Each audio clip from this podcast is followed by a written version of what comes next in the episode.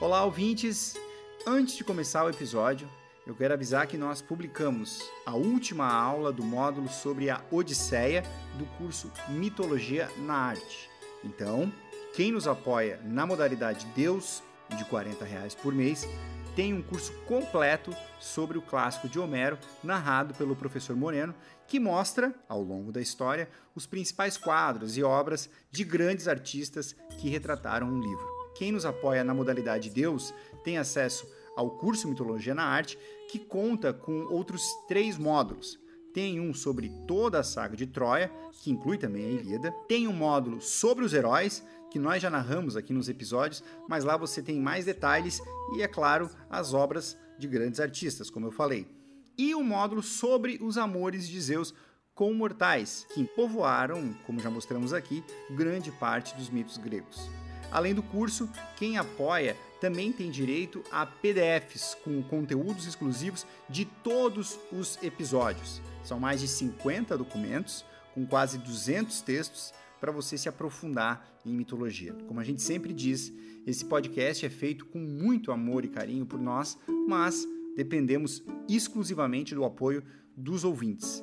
Então, se você gosta do nosso podcast, se você quer que este podcast siga por mais tempo, e nós temos muita história para contar ainda, então considere apoiar em noitesgregas.com.br barra apoiar. O link também está na descrição de todos os episódios do Noites Gregas, inclusive este que você está ouvindo agora. Caso você queira apenas nos ajudar pontualmente, pode também fazer um Pix em qualquer valor para a chave noitesgregas.gmail.com. Mais uma vez, muito obrigado pela sua audiência e tenha um bom episódio. Olá, amigo, seja bem-vindo. Eu sou o professor Moreno e você está ouvindo mais um episódio de Noites Gregas, o podcast dedicado aos mitos e às narrativas que herdamos do mundo antigo. Aqui é o Felipe Speck, o assistente real oficial do Noites Gregas. Este episódio, o 35, marca o fim da era Hércules no nosso podcast. O Hércules, esse personagem tão intimamente ligado à ideia de uma unidade mitológica na Grécia Antiga, como a gente viu até aqui. Aliás, se não me engano, mas foi a maior série dedicada a um único personagem. Acho que como ele aparece em vários outros mitos, foi essencial se debruçar sobre a história e a personalidade do jovem Alcides. Vocês devem se lembrar que esse é o um nome de batismo, digamos assim, do Hércules, antes de ele virar o Heracles, que significa a glória de Hera, no intento de se reconciliar com a deusa. Bom, hoje vamos então desde o último trabalho demandado pelo Euristeu, que é o resgate do cão Cérbero lá no mundo dos mortos, até a sua morte e a sua apoteose, no momento em que ele também se torna uma divindade. E no meio, um episódio lateral que não teria tanta importância se não tivesse sido escrito pelo Eurípides, que é a história da princesa Alceste, em que o Hércules enfrenta diretamente o Thanatos, que é a personificação da morte. E é muito importante, agora que a gente vai chegando ao fim, lembrar que, como a gente está há um tempo já falando sobre o Hércules, né? O nosso legado de conteúdos exclusivos sobre ele lá no noitesgregas.com.br está bem robusto. E além das aulas sobre o herói, lá no curso Mitologia da Arte, tem todos os últimos PDFs que a gente publicou com uma pá de textos para vocês lerem assim que terminar mais esse episódio. E lá no final eu volto e a gente fala sobre o material exclusivo de hoje. Mas chega de papo, vamos enfim saber como é que o Hércules vai morrer e depois como ele toma o seu rumo ao Olimpo. Um bom episódio.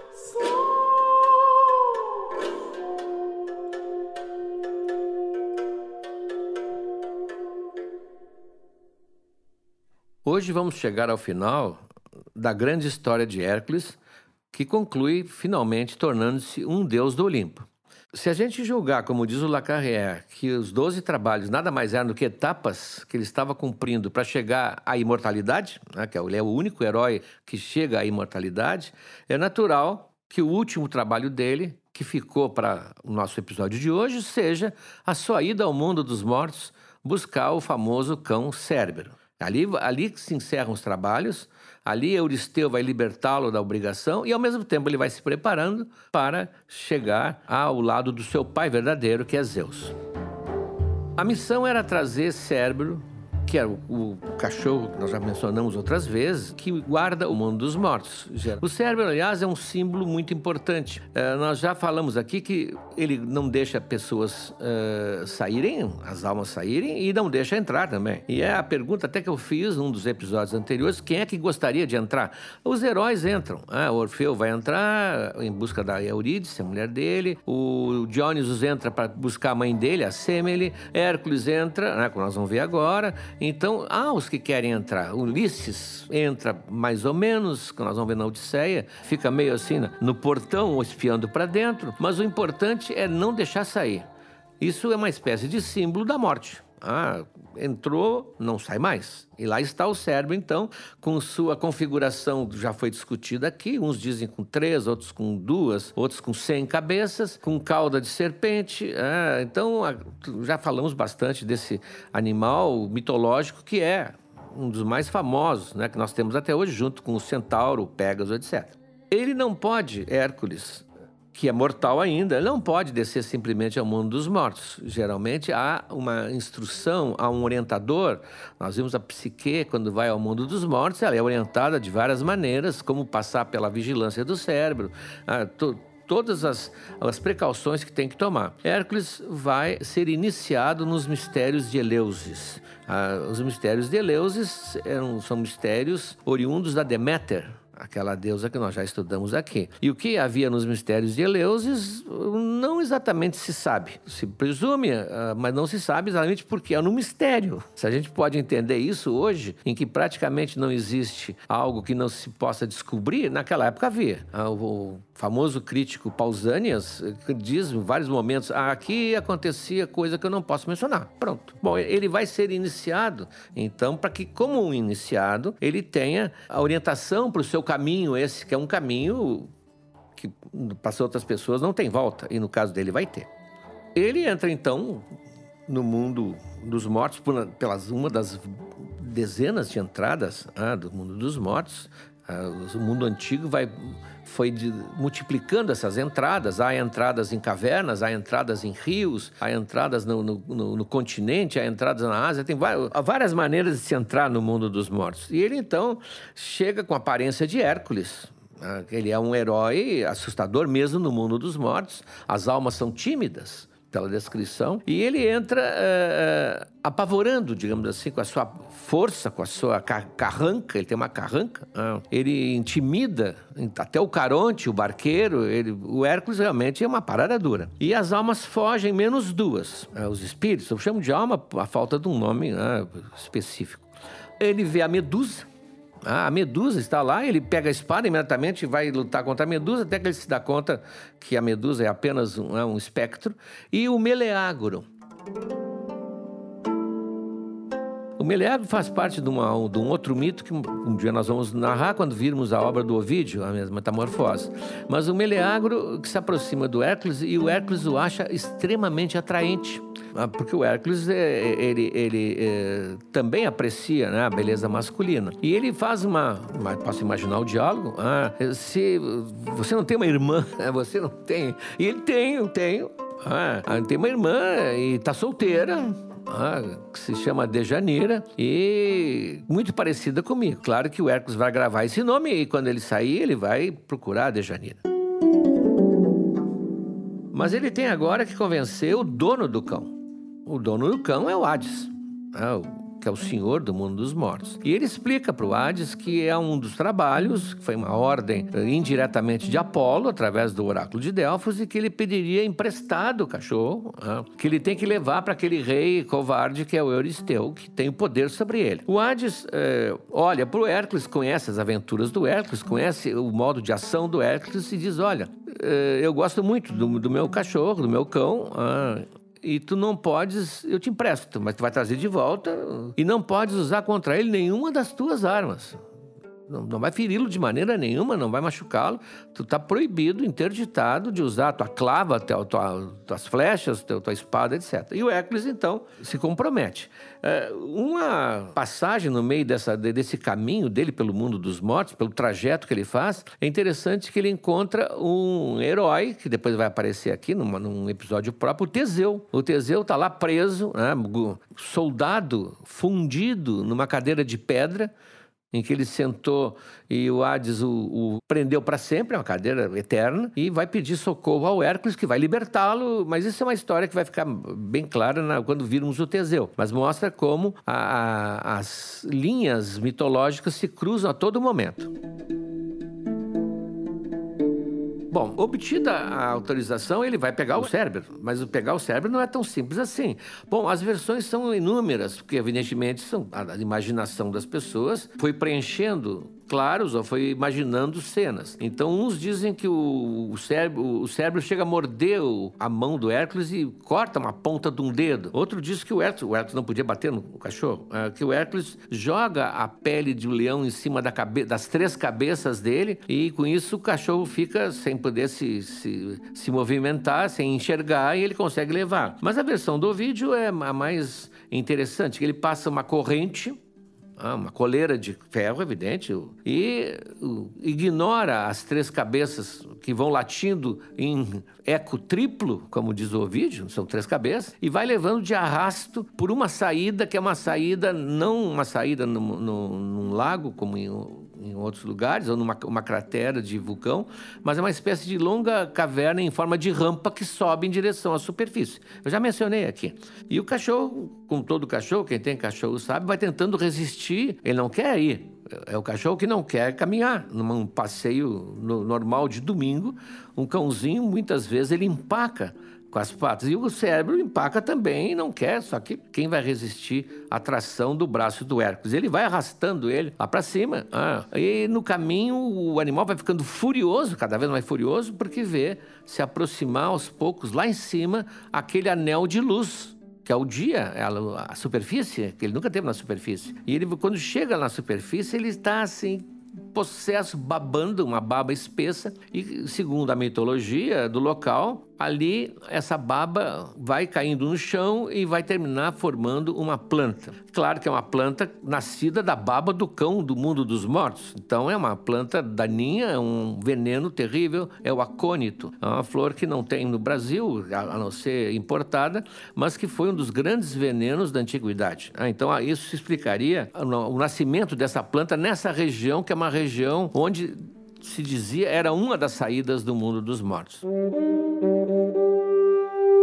Então Hércules finalmente leva o, o cachorro para o Euristeu, que não quer nem chegar perto. O Euristeu já estava com medo até do, ah, do javali, já estava com medo do, da corça, ele estava completamente amedrontado no seu jarro. E, e Euristeu manda soltá-lo, ah, manda soltar o cérebro, que não quer, está tá comprido, como disse antes, foi perfurada a cartela, 12 segunda perfuração, e o cérebro, como qualquer cachorro, volta para casa sozinho. Ah, conhece o caminho de casa. Como estamos saindo do mundo dos mortos, é muito importante relatar aqui um episódio lateral das façanhas de Hércules. Não teria tanta importância se não tivesse sido tomado como tema por um dos maiores autores da, da, do passado, que foi Eurípides, na tragédia chamada Alceste. É um momento em que o Hércules mais próximo chega da morte, mas da morte da entidade. Thanatos enfrenta a morte e nesse confronto ele já mostra a sua superioridade, como vamos ver.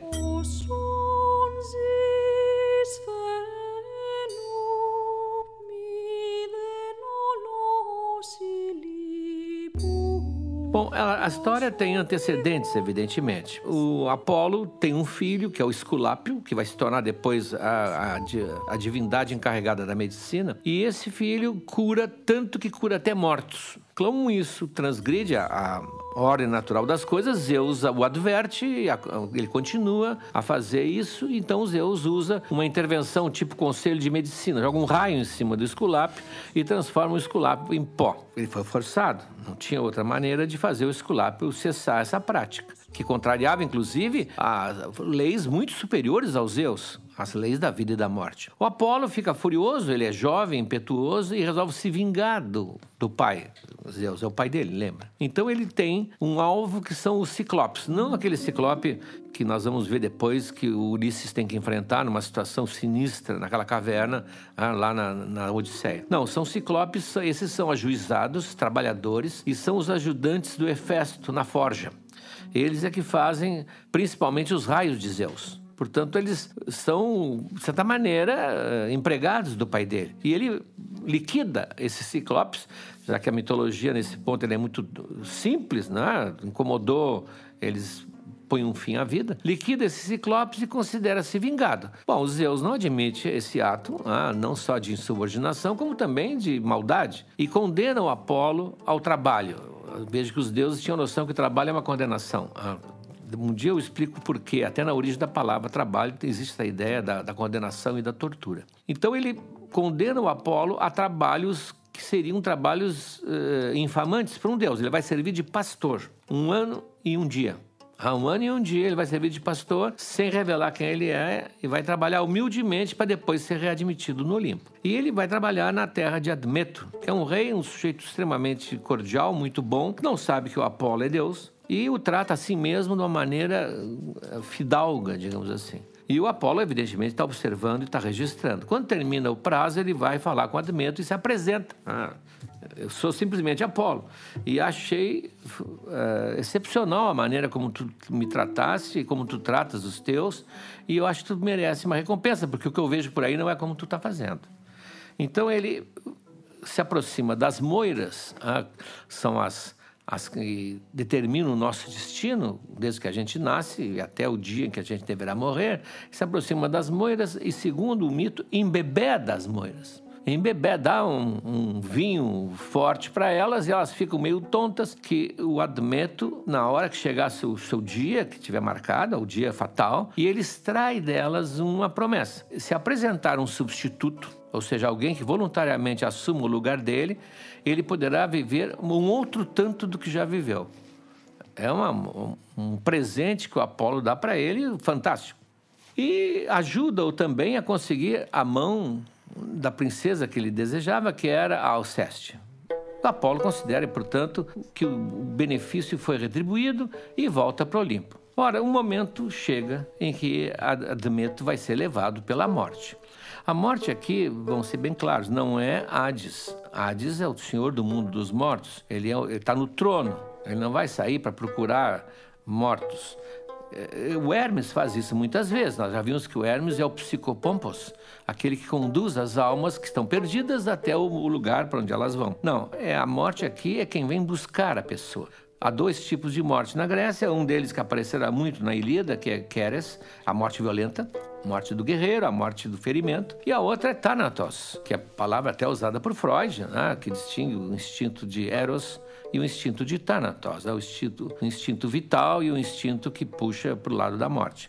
Só que ele não é um deus, como nós conhecemos. Não tem a história de Thanatos, não sei com quem é que ele vive. Ele é um homem, aliás, não estranhamos, porque muitos países, muitos povos, muitas línguas, a morte é masculina. Quem viu os filmes do Bergman, ah, a morte é um, é, é um sujeito grandão, aliás. É, é um homem vestido de preto, ah, nesse ponto coincidem com vários, várias culturas, embora em outras culturas a morte seja branca. É um homem grande, vestido de preto, com asas negras também, e, e às vezes com uma espada na mão, mas ele não fere porque a morte dele é a morte natural. Aquela espada é simbólica. Bom, então se apresenta Thanatos e o Admeto Uh, evoca essa cláusula, ele tem essa desculpa, esse habeas corpus que ele ganhou do Apolo. Então ele tem, só tem que apresentar o substituto. E, ora, ele pensa no pai, que está velhinho, vai falar com o pai, e o pai dá uma corrida no, no, no. Diz, olha, eu passei minha vida cuidando de ti, criando, fazendo tudo por ti, e agora que eu estou com a minha vida organizada, ainda tem mais alguns poucos anos valiosos, eu não, não vou morrer por ti. Ah, por quê? E dá um, um chega para lá no Admeto que fica completamente desorientado, porque ele achava que o pai também tinha que ter a obrigação ah, de morrer por ele. E, nessa, e assistindo essa agonia de procurar um substituto, a mulher, Alceste, se adianta e diz: Eu vou morrer por ti. Ah, eu te amo, eu não quero que meus filhos fiquem órfãos de pai. Como se órfão de mãe fosse pior. Eu não quero que meus filhos fiquem órfãos de pai. Alguém vai cuidar então da propriedade, vai cuidar da vida deles e, e eu morro por ti. A, a reação do Admeto, isso mais tarde nós vamos tratar desse personagem, Alceste, quando fizermos uma série que eh, tem como título Figuras Femininas da Mitologia. Ela vai ser certamente escalada no grupo porque ela tem uma atuação muito fora do comum. Claro que nós estamos mostrando a história pelo outro lado, não pelo lado dela. Mas ele tem uma reação, para nós, paradoxal, para nós do século XXI. Ele começa a, a, chorar e a lamentar: não, tu não podes morrer, não podes morrer por mim. Mas no fundo, muito obrigado. tu, não, tu não podes me abandonar, o que será de mim sem ti? Eu vou ficar vivo, é claro. Ele é um, é um personagem extremamente, é, como eu disse, é, contraditório. Alguns acham, inclusive, ridículo, outros chamam ele de egoísta, outros chamam simplesmente de um sujeito que teme a morte de qualquer maneira, inclusive aceitando, assim, com choro, tá certo, mas aceitando que a mulher vai morrer por ele. Ela se prepara né, em vida, quer dizer, ela, ela se veste com vestimentas fúnebres, para, se não me engano, raspa o cabelo, ela prepara-se já, mas com, totalmente consciente, totalmente sã, para a morte que virá buscá-la. Ah, então ela se despede, é uma despedida tocante das, dos filhos, lamenta a filha, que ela não vai poder cuidar e já fica com medo que talvez venha uma outra madrasta que não cuide dela tão bem. Aliás, curiosamente, já aparece aqui já nessa, nessa peça aquela ideia da madrasta malévola, né? porque não tem, não tem razão para ser, mas a tradição ocidental fez isso. E ela deita no, na cama, esperando a morte, e no texto de Eurípides, é um texto muito forte, ela começa a dizer, eu, tô, eu já estou sendo levada, eu me sinto, ah, e, e vai e, e expira, morre ali no leito, sob o choro de toda a casa, porque todo mundo a admirava. Era considerada uma mulher perfeita, uma, uma, dona de casa, uma, uma senhora, uma ama, além de uma esposa e de uma mãe, ela era mulher modelo. Então a casa se cobre daqueles sinais da morte, criados não, não conseguem se controlar quando batem fortemente na porta.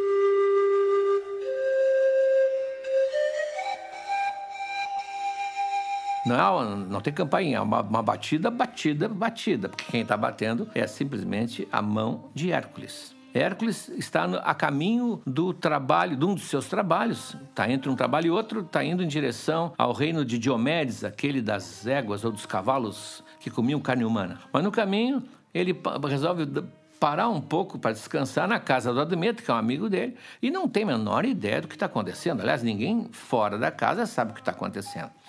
Bate, bate, bate, abre a porta e, e diz: Admeto, eu vim te visitar, vou passar aqui um dia ou dois contigo, ah, amigo, mas e vê imediatamente os sinais assim de luto de Admeto, está com os olhos encovados, com marca de choro, roupas escuras, mas o que que houve? Ah, acho que cheguei num, num momento não muito bom. O Hércules, ele não é insensível. Acho que cheguei num momento não muito bom. E o Admeto diz, olha, amigo, uh, realmente morreu alguém muito próximo e tal, nós estamos aqui de luto, mas, por favor, isso não impeça, tu fica conosco, eu tenho aposentos especiais para hóspedes que, que tu pode aqui, tu vai te sentir em casa. E o Hércules, constrangido, diz, não, olha, não é, acho que não é o momento, eu, eu sigo o meu caminho, outra hora eu, eu eu passo na volta, famoso passo na volta. Mas o Admeto disse: Não, olha, tu, tu vai juntar ao meu luto a tristeza de ver um amigo embora. Não, por favor, não vai me poupa ao menos dessa parte. E a insistência é tal que o Hércules termina aceitando. Ah,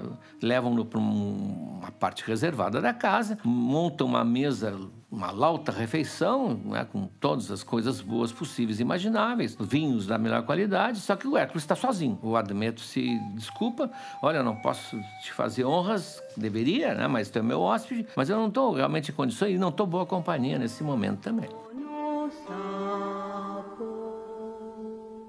O Hércules, então, fica sozinho, começa a beber, a comer, a beber, a comer, e daqui a pouco ele tá, começa a ficar ah, irritado. Ele não gosta de beber sozinho. Ele quer que cantem com ele. Ah, e todos os, os servos e, e, criadas que passam olham para ele com um olhar absolutamente de reprovação que, que esse louco está fazendo aqui? Ah, e cantando, desafinado, e batendo na mesa. Qualquer pessoa que se aproxime para servi-lo, ele tenta captar para o seu, seu lado, para cantarem juntos. É coisa de bêbado, né, do velho estilo. Até que um o olha com tanta reprovação que ele diz: Não, ah, vem cá. E passa a mão no, braço do outro, o outro só não tem outra hipótese a não ser sentar. Diz: Eu vou te ensinar a ser alegre. Tu não sabe aproveitar as belezas da vida. O, o Hércules está inconveniente é o que pode. Né? Imagino que não ouçam, não estão ouvindo lá fora. Pô, mas a, a, a nossa ama está tá sendo jogada na tumba e esse aqui está fazendo uma, uma, festa. Não, tu deves cantar, tu deve beber mais, que isso vai, vai, te,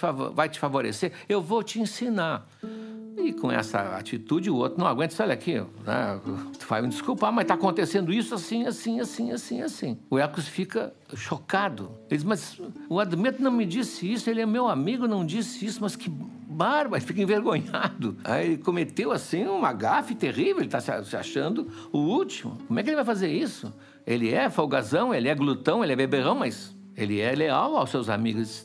E onde é que ela está? Ah, foram levar para a tumba lá, onde a morte vai recebê-la, vai fazer os sacrifícios e tal. E ele então se esgueira, ah, sem dizer nada para ninguém, vai lá e segundo alguns, no caminho ele já atalha a morte. Já atalha a morte, o Thanatos, ah, que seria o morte. Ah, e diz: Não, tu não, essa tu não vai levar. Ah, essa vai deixar aqui, ela vai morrer velha não vai morrer agora. Ele é muito jovem e a morte, evidentemente, se opõe a eles, mas quem é tu para ti? Nem tu, Hércules, pode se opor a mim. Eles, vamos ver isso agora. E ele termina vencendo a morte. Não há detalhes desse combate. Como eu disse, só a imprensa noticiou. Ah, mas a morte bate em retirada, humilhada, ah, porque ela não é realmente um deus. Ela é aquela que vai buscar. Ela já foi humilhada pelo Sísifo ah, que, que a algemou, que a, a engambelou, trancou num armário. Isso eu já mencionei aqui num episódio, depois nós vamos voltar quando falarmos no, no mito de Sísifo. Então ela não é muito respeitada, ainda mais por essas figuras excepcionais. E o Hércules então pega a Alceste, enrola nos véus, nos, nos, tecidos, põe no ombro como se fosse um tapete e volta para casa do Admeto. Quando chega lá, o Admeto está cada vez mais né, desesperado. Agora ele vamos dizer assim, caiu a ficha, como dizem, ele se deu conta ah, que a mulher dele foi embora e agora que eu vou fazer? Ah. E o Hércules chega com aquele volume no ombro e diz: Olha, amigo, eu estou de saída, viu? Muito obrigado, eu já jantei, já, já bebi do teu vinho, provei do teu sal e eu quero continuar meu, meu, tra meu, meu trajeto, que eu preciso dar um jeito naquele rei lá com as suas, seus animais terríveis. Mas aqui eu, eu vou te pedir um favor. Eu participei de uma competição agora esportiva e ganhei como primeiro prêmio essa mulher aqui. Eu, vale a pena. Só que eu não vou levar para esse meu trabalho, eu vou deixar contigo aqui, na volta eu pego. Ah, e o Admeto disse, não, olha, não é o momento.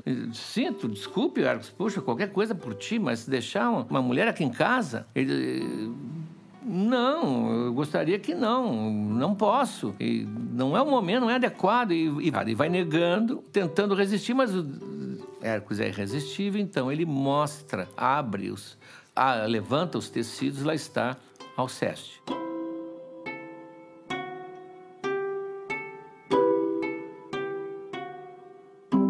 É uma peça do Eurípides, ah, termina, os dois vão voltar a, a ser um casal, só que ela não fala. Segundo o texto da peça, ela só poderá voltar a falar depois de três dias.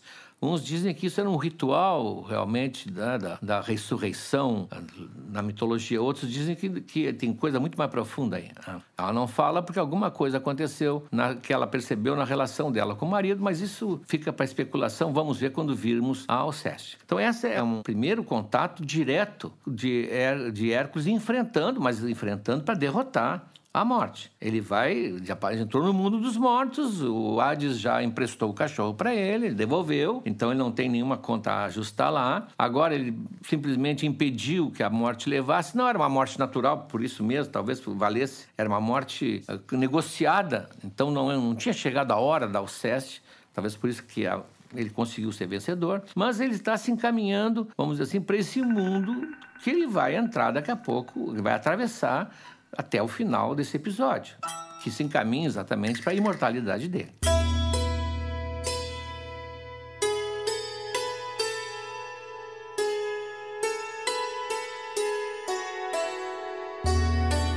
O passo seguinte, como aliás vimos no início desse episódio, é ele descer pessoalmente ao reino de Hades, entrar em contato com Hades, aproximar-se cada vez mais do núcleo, no núcleo onde ele vai mergulhar depois passando para a imortalidade. Ele cada vez namora mais, flerta mais com o mundo das sombras que ele vai superar depois, como veremos.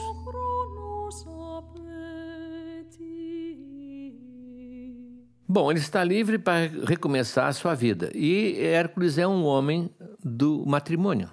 Ele, apesar das suas aventuras, ele é um homem que sempre quis estar casado e, e casou ah, várias vezes. Recapitulando o que vimos no último episódio do Oráculo, a Onfale, ele foi parar na, no reino de Onfale, a viúva que o comprou, por uma desilusão amorosa. Ele queria casar com a princesa Iole, fez as provas que o pai dela exigiu, o Eurito exigiu, venceu as provas, mas o, o Eurito o mandou embora. Não queria arriscar casar sua filha com um homem que era sujeito a acessos de loucura, que tinha matado inclusive a sua primeira esposa, a Megara.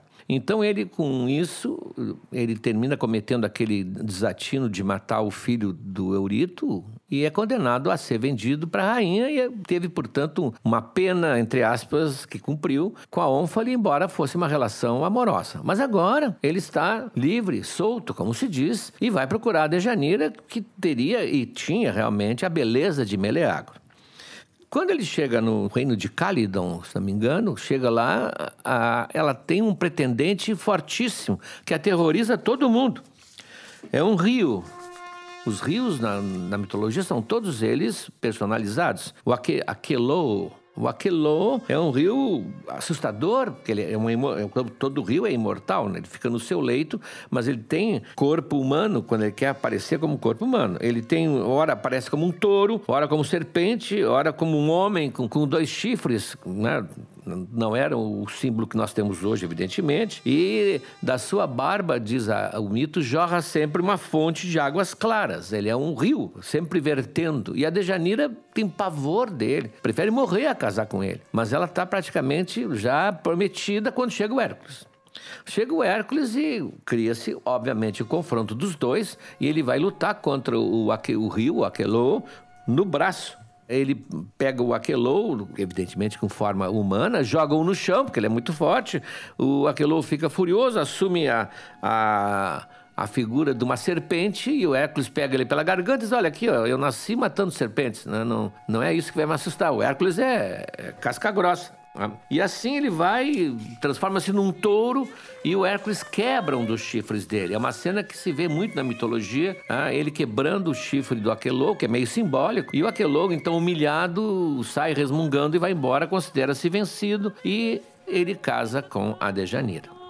Aí um dia, porque o Hércules sempre tem esse, esses momentos de irracionalidade inexplicável que, ligado à força que ele tem, causam sempre muito dano. Ele está jantando com o pai da Dejanira, o sogro, portanto, e um rapaz, ah, um jovem que serve né, ali na mesa, traz para ele lavar as mãos por engano, o, a tigela, a terrina, a bacia onde se lavava, onde tinham lavado os pés. Portanto, troca, não, faz uma troca terrível do ponto de vista de etiqueta, nada mais. Mas o Hércules vai fazer uma espécie assim de, de safanão no jovem, uma corre... vai dar um corretivo no jovem, não, como dizem, um sacolejo, e a força dele é exagerada e mata o rapaz. Ah, então, embora fosse totalmente é, involuntário, ele ele está culpado, ele vai fazer então uma, ele vai purgar essa culpa, como era o costume, já apareceu várias vezes aqui, né, com o rei de Traquínia, o rei de Traquínia. Quando ele está viajando com o, a Dejanira, ele chega a um rio que está caudaloso, e a Dejanira não vai conseguir atravessar. Essa é uma cena muito discutida na mitologia. O Hércules diz: não, eu atravesso nadando. Mas tem ali estava um centauro, o centauro Nessus, que se oferece para, mediante um pagamento qualquer, levar no lombo a Dejanira. Então, uns dizem que o Hércules se atira na água e atravessa e depois é que virá o centauro. Outros dizem que o centauro vai passar primeiro e o Hércules fica esperando. Não importa.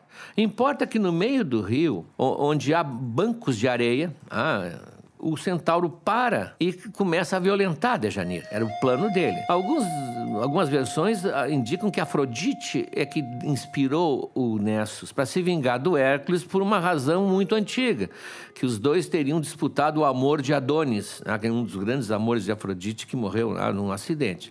Uh, seja como for, o Nessus estava já de má intenção desde o início. E o Hércules, como está longe, não importa que imagem que ele esteja, e a Dejanira pede socorro, ele simplesmente só tem como o recurso do seu arco. E ele despede uma das suas flechas certeiras e atinge o peito do Nessus, que cai estrebuchando no chão. Com a Dejanira ali no meio, ah, da confusão, os quadros, inclusive, mostram. Ah, não se pode imaginar muito bem ah, o, o, que estava acontecendo, em que ponto as coisas estavam acontecendo. Só que ele morrendo, ah, quase que nos braços de Dejanira, ele diz: Olha, eu estou arrependido do que eu fiz e vou te ensinar um, um, elixir do amor. Mistura, uns dizem, o meu sangue, o sangue está saindo dele, está jorrando, né? Com o sêmen. Portanto, ele teria ejaculado, talvez ejaculado. Em que momento também não, não o mito não chega a tal ponto, mas mistura o, o, o meu sangue com o sêmen e guarda isso bem guardado, que se virá, servirá no momento em que tu tiveres alguma dúvida de que o Hércules ainda gosta de ti. É um elixir que assegura o, o amor do companheiro. E a Dejanira, que sempre teve aquele, aquela não desconfiança do Hércules, mas sempre teve aquele medo que o Hércules fosse partir para outros trabalhos, ela sabia da história da Ônfale, né? fosse encontrar outras mulheres em outras terras, ela guarda em segredo. Ora, evidentemente é uma vingança muito bem planejada. O Nessus está morrendo, mas está condenando o Hércules à morte, porque naquele, no seu sangue, o seu sangue está totalmente envenenado pela flecha que o Hércules lançou e que, portanto, tem ali o veneno da Hidra. A Hidra vai terminar matando o Hércules, exatamente. Se foi pro plano de Afrodite, não se sabe, mas foi muito bem planejado isso aí. Quando ele chega a, a Traquínia e é purificado pelo rei, ele monta um exército e ele quer se desforrar daquilo que aconteceu há anos atrás, quando ele venceu o rei Eurito na prova de arco e ele negou-lhe o casamento com a filha. Então ele vai vai cobrar, digamos assim, aquela humilhação, vence o Eurito, mata o Eurito e traz várias mulheres para Traquínia, várias mulheres como cativas. E entre elas está a Iole. No fundo, ele quer a Iole. Ele está trazendo aquela que ele pretendia e agora vem junto com as outras cativas para Traquínia. Isso está contado do ponto de vista da Dejanira na peça do Sófocles, ah, As Traquínias. No meio das, das cativas está a Iole e a Dejanira pressente isso. Vamos dizer assim, é o lamento da Dejanira ao sentir que não está sendo mais amada exclusivamente por Hércules. E que está em jogo uma mulher mais jovem, ah, que no fundo há muito tempo o Hércules se tinha se encantado. E ela sente, com tristeza, que no fundo o Hércules quer que ela more debaixo do mesmo teto que a Iole. Se propõe assim um, a, antes da hora, antes da, da, época, o que nós chamamos de um poliamor, né? que o Hércules vai fazer esse tipo de proposta. E ela está completamente melancólica quando o Hércules manda um recado. Ele tá, vai fazer uma celebração pela vitória dele, então ele pede as roupas cerimoniais, que ela mande uma, é uma túnica cerimonial, porque ele tem que, não pode fazer essa celebração vestido de pele de leão. E ela vai procurar essa roupa ah, no, no, no baú onde guarda, desdobra, está todo, toda cuidada a roupa. Quando ela se lembra lembra do Nessus e se lembra do Elixir. Então ela unta ou passa ou borrifa a túnica com esse líquido e dobra de novo, põe dentro de, um, de uma, uma, espécie de uma caixa e diz o mensageiro leva, mas não, de, não abre a caixa. Porque segundo a instrução do Nessus, eh, tinha que ser mantido longe da luz do sol. O mensageiro sai correndo a toda velocidade, como faziam os mensageiros, e ela então vê horrorizada que a, a, a estopa que ela usou para passar essa, esse líquido na, na, camisa, e ela jogou no pátio da, da, do castelo, do palácio de Hércules, e a luz do sol está borbulhando e derretendo a pedra. E ela se dá conta que aqui ela caiu numa armadilha. Ah, não é, é tarde demais, ela não tem como ah, como avisar, tentar deter. Ela, ela manda um emissário para tentar uh, chegar antes do mensageiro, mas o mensageiro é profissional, já chegou e o Hércules vestiu a camisa e já está sendo queimado vivo. Dejanira fica sabendo disso e, e com remorso ela simplesmente vai para a cama, cama dela com o marido e se atravessa com a espada do Hércules, né? Uma morte simbólica, ela se suicida. O Hércules sente dores tão insuportáveis, ah, que ele destrói o altar onde ele estava, tentando se livrar da, daquilo, mas aquilo colou na pele. E vai indo em direção aos ossos, é como na... muitos séculos depois faria o napalm ah, no Vietnã, usado pelos americanos. Não adianta entrar dentro d'água, aquilo não apaga. Pelo contrário, ele entra dentro de uma fonte tentando se refrescar e a água da fonte ferve. Então, segundo versões locais, ali, por isso mesmo, passou a, a se chamar o local de Termópilas, ah, as fontes quentes ali. E ele chia na fonte, a descrição é terrível, como se fosse aquele ferro incandescente que o ferreiro mergulha na água, aquele daquele vapor, aquele, né? E ele desesperado vai derrubando árvores, vai no seu caminho, não sabe o que fazer. Ah, e o, pega o, o, o, o mensageiro, um, para uns ele joga o mensageiro lá de cima de um rochedo, não quer saber, isso era muito comum. Os antigos culpavam o mensageiro pelas más notícias. E ele chama o filho dele ah, para dizer que para matar a Dejanira, ah, Cabo de Janeiro o, o, acaba de assassiná-lo. E o filho, não, ela se matou. Ah, revela para ele que a mãe se suicidou. Então ela sente que realmente foi um equívoco e ele agora está preocupado está preocupado então com a sua morte que ele vê que se, se aproxima. E ele confessa que havia um oráculo sobre a morte dele, que dizia: Tu não morrerás jamais de um homem vivo. Quem vai te matar é um homem morto. E está fechando exatamente a história. Ah, o Nessus o está matando. Eu diria que não é o Nessus que o está matando, é a Hidra. É a vingança da Hidra. No fundo, a Hidra finalmente se vingou. Como ele vai querer morrer como herói, se quer que eu vou morrer, eu vou morrer em primeira classe. Ah, ele manda os seus companheiros abater em vários carvalhos, formar uma pira gigantesca, ele vai morrer como o herói morre. Já que ele está queimando uh, vivo, ele vai queimar mesmo, né, numa pira, como, como seria próprio para um herói da categoria dele. Então, construída a pira, ele deita na pira e pede que acendam a pira. Como ninguém quer acender, porque é o Hércules tem toda aquela hesitação, passa um pastor, que é um rei pastor, né? Uns dizem que foi esse pastor que acendeu a pira, outros dizem que foi o filho do pastor que vinha de mão com o pai, que é o filocteto. Então, quando a, a madeira começa a crepitar, o Hércules diz para o menino: Tu tens coragem, ah, eu te dou de presente e dá para ele o arco e as flechas. Isso vai aparecer, evidentemente, na Guerra de Troia. Esse menino se chama Filocteto. Vejam que aqui fica claro que Hércules não foi para a Guerra de Troia. Ah, ele morre antes, mas dá o seu arco e suas flechas para o Filocteto, que será o, o, o, arqueiro mais famoso do exército grego, inclusive quem vai, quem vai matar o Paris com uma das flechas de Hércules. Quando a pira começa realmente a arder, cai um raio do céu ah, e fulmina a, a pira, e quando os companheiros vão procurar os ossos de Hércules, não tem nada no meio das cinzas não tem mais nada. Ele subiu para o Olimpo. O pai finalmente o chamou. Por isso que se chama de apoteose. apoteose de Hércules. apoteose, ele vai. Theos é Deus. Ele, vai, ele se diviniza nesse momento. Aí se torna um Deus. Portanto, a tua trajetória de sofrimento, de lutas, trans, permite que ele seja modificado realmente numa divindade. Ele vai morar no Olimpo. Zeus tem que administrar isso aí. Né? Nós vimos toda a vida de Hércules, ele foi perseguido por Hera, que via nele um, assim, um escândalo da traição do marido, premeditado, como ele tinha dito, para ter um filho que fosse um grande herói. Então ele vai falar com a Hera e diz: Olha, uh, uh, eu sou o pai, tu podes te sentir mãe dele. Afinal, ele mamou em ti. Ah, aquele episódio, ele mamou no teu seio.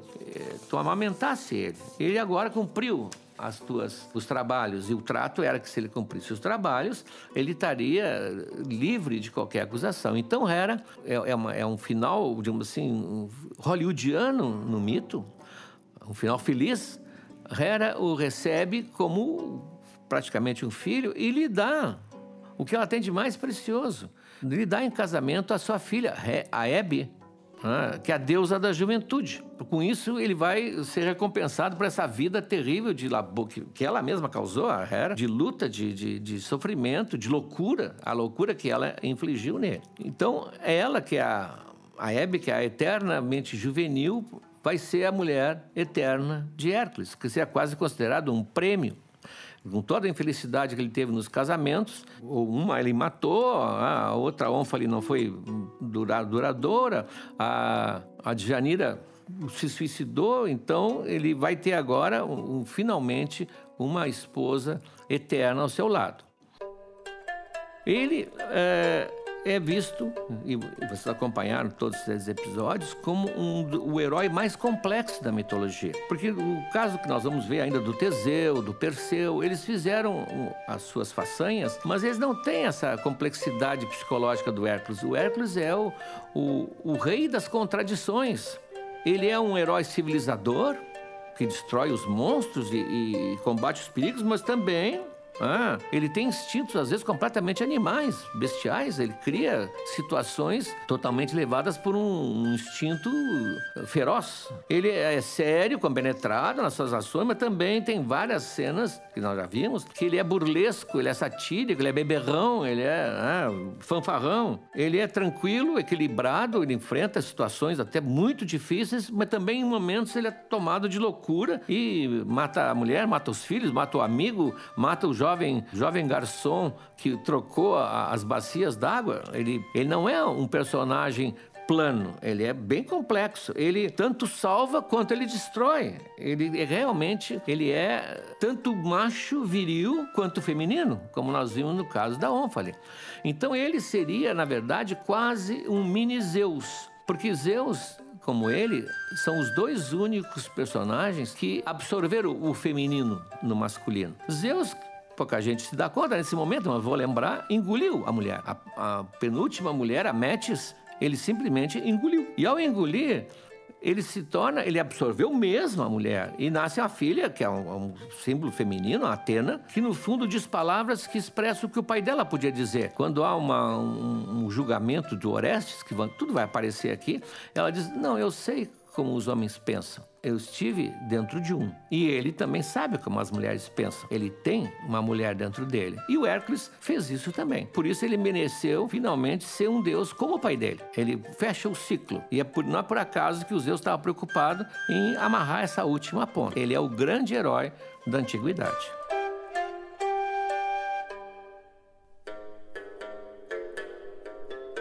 Brindamos então ao nosso grande herói com três textos que a gente acabou de disponibilizar lá no noitesgregas.com.br na área dos apoiadores. O primeiro deles, quem volta é o detetive Hercule Poirot, detetive da Agatha Christie, que ganhou um livro com 12 contos, um para cada trabalho do Hércules. A gente falou sobre esse livro aqui já num outro momento, né? A gente incluiu um trecho do conto que trata da improvável circunstância em que o Poirot se encontrou com o cérebro. Depois, tem um diálogo escrito pelo filósofo cínico Luciano de Samosata, um papo entre o Hércules e outro filósofo da mesma escola, o Diógenes. O Luciano sempre ridicularizou as contradições frequentes na mitologia, né? A situação, inclusive, sobre a qual até rendeu uma pergunta de uma apoiadora, a gente respondeu no último episódio. Nesse caso, o papo entre os dois é no Hades e o Diógenes ele fica surpreso porque ele encontra o Hércules por ali quando ele sempre achou que as suas orações ao herói elas iam para o Olimpo onde ele estaria como a gente acabou de ver inclusive ao lado da Hebe. Tem mais quadros com representações sobre os mitos e fatos que nós contamos aqui neste episódio e tem um texto do Moreno que se chama A Vingança da Hidra e lá tem uma lição que a gente pode tirar desse fabuloso mito. Semana que vem tem a Hora do Oráculo e, em vez de uma historieta mitológica, nós vamos à história sobre a relação entre o Marco Antônio e a Cleópatra, que acaba se conectando de certa forma à mitologia. Você vai ver. E enquanto a gente não volta, faço aqui um convite para você seguir a gente no Instagram e no YouTube. No YouTube a gente também publica os nossos episódios, você pode ouvir por lá, caso prefira ouvir podcast pelo YouTube. Também tem alguns outros vídeos nossos lá. E no Instagram, bom, no Instagram a gente publica sempre quando sai episódio novo. A gente também eventualmente publica alguma crônica ou algum conto específico sobre algum mito. A gente também tem lá um quiz, quiz mitológico, você pode responder, tá lá nos destaques do Instagram. Enfim, outras coisas mais, sempre que sobra um tempinho. Feito o convite, mando um grande abraço aqui meu e do Moreno para todo mundo e até semana que vem.